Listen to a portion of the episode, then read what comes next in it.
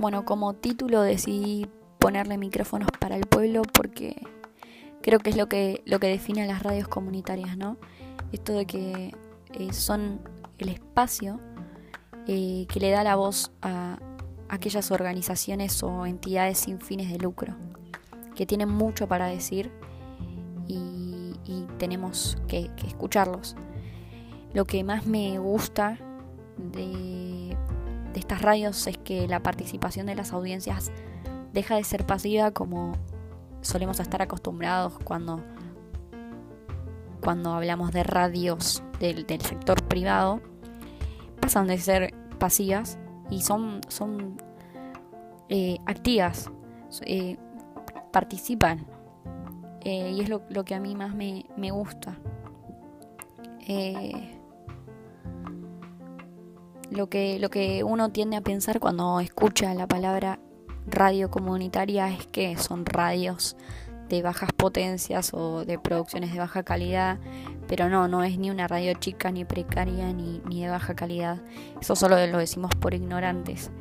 Una radio comunitaria puede, hasta, puede tener desde un alcance local eh, hasta un alcance provincial, hasta un alcance nacional. Eh, y, y, y lo, lo que lo diferencia de las radios hegemónicas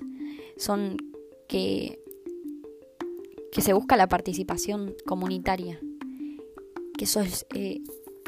eh, todo para, para, el, para su objetivo, que su objetivo es abordar los hechos de la realidad cotidiana de las personas y, resolver aquellas problemáticas que, que no los dejan avanzar, ¿no? Eh, pero me gusta esta, esta distinción entre lo que es eh, las radios de, sector privado, que lo que buscan casi siempre es el lucimiento de, los periodistas o locutores eh, que, son figuras polémicas, que lo único que buscan es atraer al público, pero, pero no por lo que dicen ni lo que hacen como, como lo hacen en las radios comunitarias, sino por, por, por la persona, por lo que eh, por quién es. Me refiero, o sea, la gente lo escucha por quién es y no por lo que dice o hace.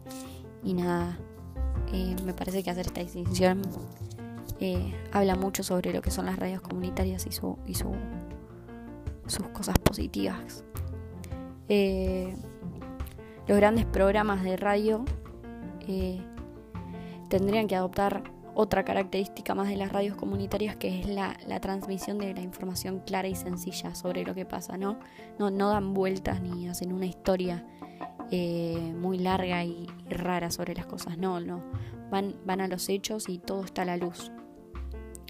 Eh, dan explicaciones sobre eh, cómo pasan las cosas, dónde pasan, quién las hace y quiénes salen afectados no como la información amarillista que estamos acostumbrados a, consumir, que,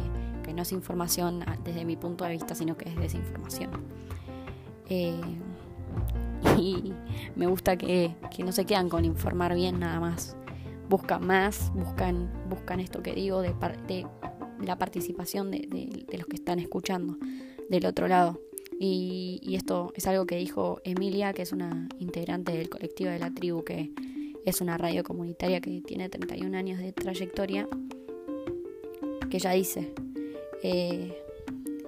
que las experiencias, dice, las experiencias en su inicio irrumpieron en los diales de, la FM,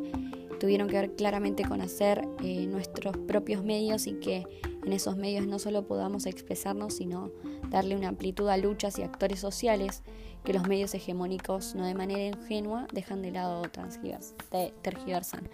Y bueno, nada, esto